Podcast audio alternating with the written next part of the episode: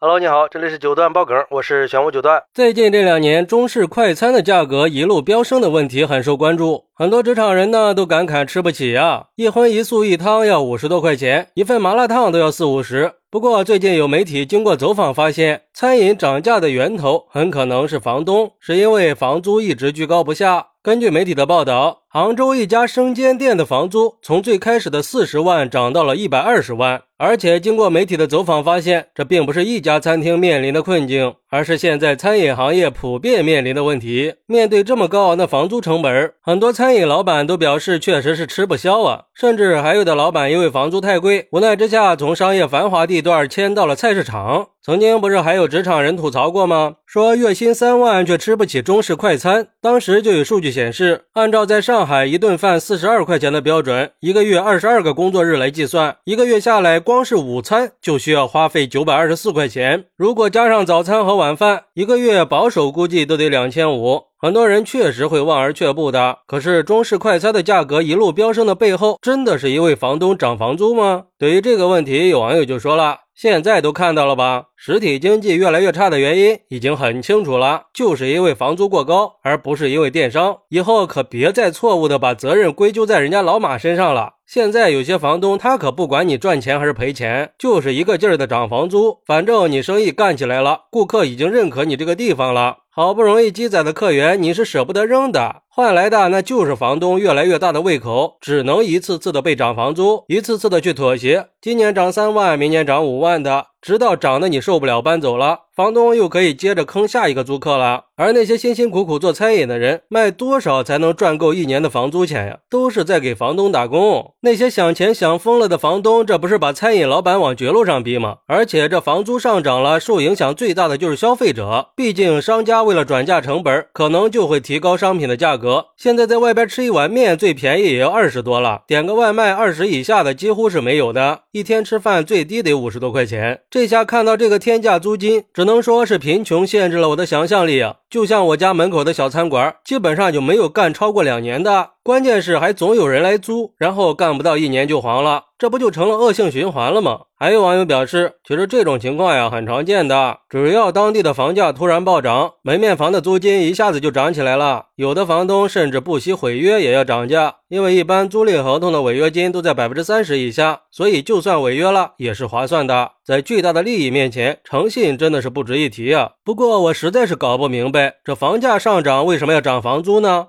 房东只需要负责房子的日常维护，可还是有很多房东都说不涨房租就是亏钱，到底是亏在哪儿了呢？甚至是宁愿把店铺空着，也不愿意降价出租。不过，也有网友认为，房租不断的上涨，说明市场需求在加大呀。虽然说房租上涨确实给商家带来了一定的压力，但同时也给市场注入了新生力啊。这是市场繁荣和消费者的需求推动了店铺房地产的发展，也创造了更多的就业机会，还给消费者提供了更丰富的商品和服务，是社会进步的体现呀。真正导致快餐越来越贵的原因，应该是物价上涨，原材料的涨价。嘿，我觉得这么说可不对啊。虽然说食材确实也在普遍的涨价，人工成本也在涨，但是我们不得不承认，这些都是小头啊。真正起到决定性因素的还是房租的大幅上涨，毕竟这房租也属于物价嘛。仔细想一想，这就像是一场逃脱不掉的追逐游戏啊。原本这店老板只要卖一块钱一个包子就能盈利，后来因为房租涨了一半，只能卖到两块钱，就这还是抵挡不住房租上涨的速度呀。就像那个网友说的，这就陷入了一场恶性循环。所以说，导致餐饮成本增加的重要因素就是房租的大幅上涨。尤其是在一二线城市的黄金地段，那房租的涨幅会更大呀。然后再加上食材成本和人工成本的上涨，包括各种不确定性的因素，综合起来，不就把中式快餐的价格给推上去了吗？也就让消费者对原本价格实惠的中餐产生了消费不起的感觉。而且这对那些小餐馆和消费者来说，其实是一个双输的局面。还是希望有关的监管部门可以加强对房租的监管，尤其是商业性质的商铺租金，确保租金的透明合理性啊。也希望房东们在涨租金的时候，可以理性的考虑一下商家的实际情情况，让这些中小型的餐饮人可以生存下去，更好的促进餐饮业健康稳定的发展。好，那你认为房租大幅上涨是导致餐饮成本增加的重要因素吗？快来评论区分享一下吧！我在评论区等你。喜欢我的朋友可以点个订阅、加个关注、送个月票，也欢迎订阅收听我的新专辑《庆生新九段传奇》。我们下期再见，拜拜。